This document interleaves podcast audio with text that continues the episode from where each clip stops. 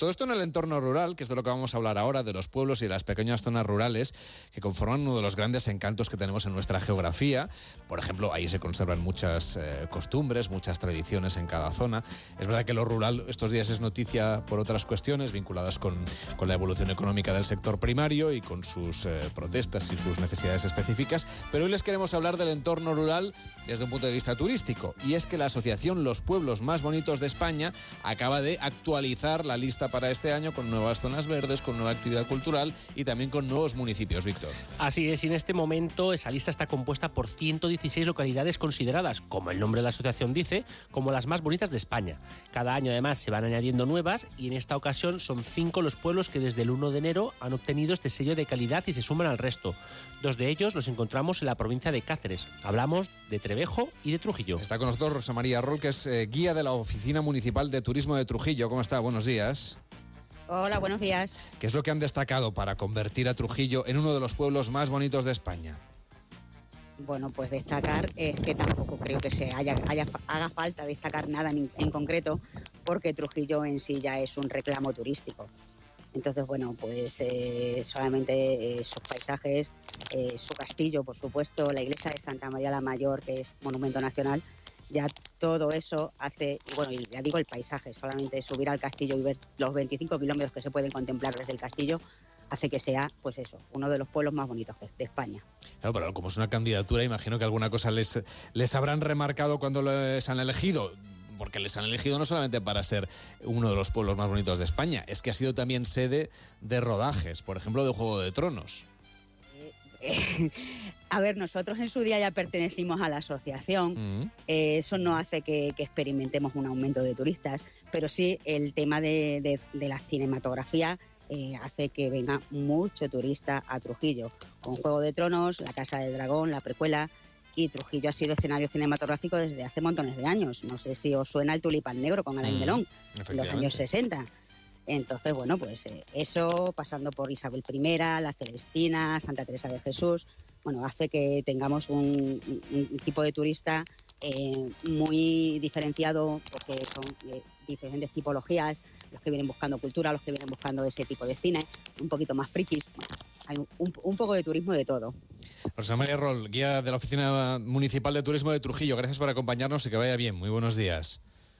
Venga, buenos días, gracias. Y, tenemos más pueblos que han entrado a esta lista de los pueblos más bonitos de España. Si viajamos ahora a Burgos, por ejemplo, encontramos un municipio tan bonito como el de Frías. Esta localidad está considerada como la ciudad más pequeña de todo el país. Está con nosotros Edurne García, que es técnico de la Oficina de Turismo de Frías. ¿Cómo está? Muy buenos días.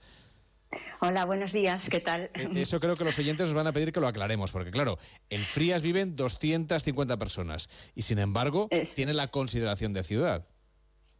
Eso es. Bueno, pues eh, estamos dentro de la Asociación eh, de los Pueblos Más Bonitos de España, eh, pero claro, somos ciudad, la ciudad más pequeña de, de España. También somos 250 habitantes, pero nos dio el título el rey Juan II allá por 1435.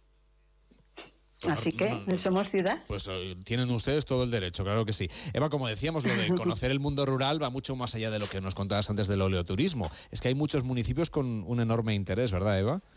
Es que, Carlas, mira, sinceramente, creo que España es un país, yo creo que de los más completos del mundo, donde realmente es que no te lo acabas. O sea, es que podríamos estar todos los fines de semana de nuestra vida mm, yendo a pueblos, ciudades, mm, municipios de todo tamaño y condición y yo creo que es que no nos lo acabaríamos. O sea, es que, es que nuestro patrimonio es, de verdad, que es de las cosas que más enriquecen, yo creo, a, a nuestro país. Y cada vez más yo creo que este turismo rural pues al fin y al cabo mm, se nos hace como más, como más cercano. En un fin de semana, además, en población pequeñita, tienes tiempo de, de poder como no solo visitarla, sino vivirla, ¿no? Decir, oye, no visito una casa, sino que intento mm, sentirme como en un hogar, ¿no? Y poder mm, disfrutar de su gastronomía con mayor eh, calma y, en fin, yo creo que es que está muy en boga y entiendo por qué.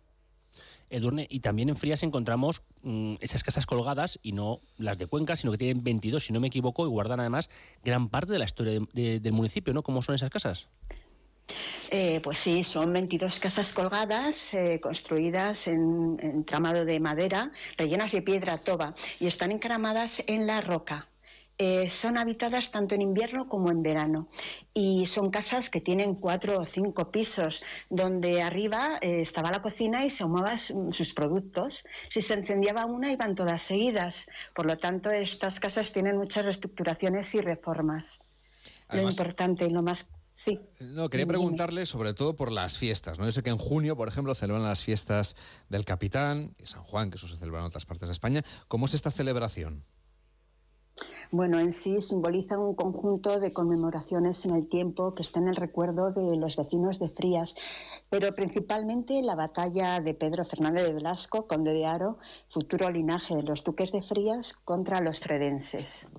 Y hay otro lugar que, que, también hay que visitar, hablábamos de las casas colgadas, tienen ustedes varios miradores, por ejemplo la iglesia de San Vicente el Mártir, que está al borde casi del precipicio, y ahí se pueden hacer ahí muy buenas fotografías. No sé si podríamos hacer una ruta por los miradores desde estos lugares.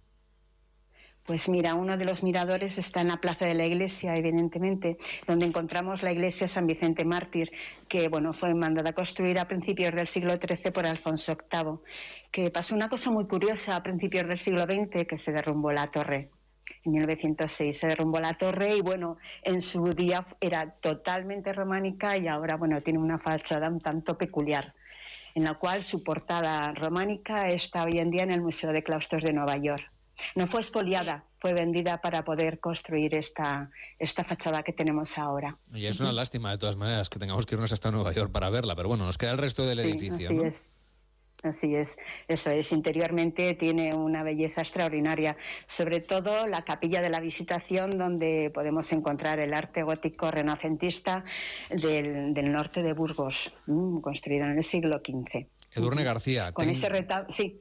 no, le quería decir que muchas gracias por acompañarnos, técnico de la Oficina de Turismo de Frías. Ha sido un placer hacer este recorrido. Hasta la próxima. Buenos días. Buenos días y gracias a vosotros. Y otro pueblo singular y de los más bonitos del país es Betancuria, que está en Fuerteventura. Este municipio es el más antiguo de la isla, también fue la primera ciudad fundada en las Islas Canarias y ya está en la lista de los pueblos más bonitos de España. Enrique Cerdeña, concejal de turismo de Betancuria. ¿Cómo está? Buenos días. Muy buenos días. Es el primer asentamiento documentado que tenemos en territorio canario. ¿Cuál es la historia de Betancuria?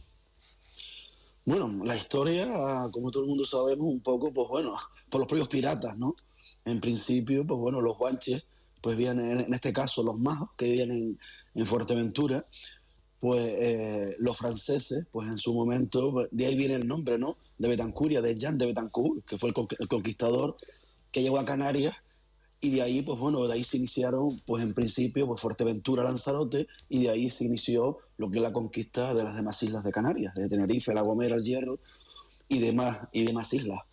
Eh, sí que es verdad que, bueno, pues hoy en día, pues Betancuria es un municipio muy pequeñito, de interior, era agrícola, muy agrícola en su momento, hoy en día, pues bueno, es muy complicado, ¿no? Ha cambiado muchísimo, ¿no? La situación y hoy en día, pues, somos un municipio turístico, pequeñito, y somos, pues, en principio, la historia de, Fuerteventura.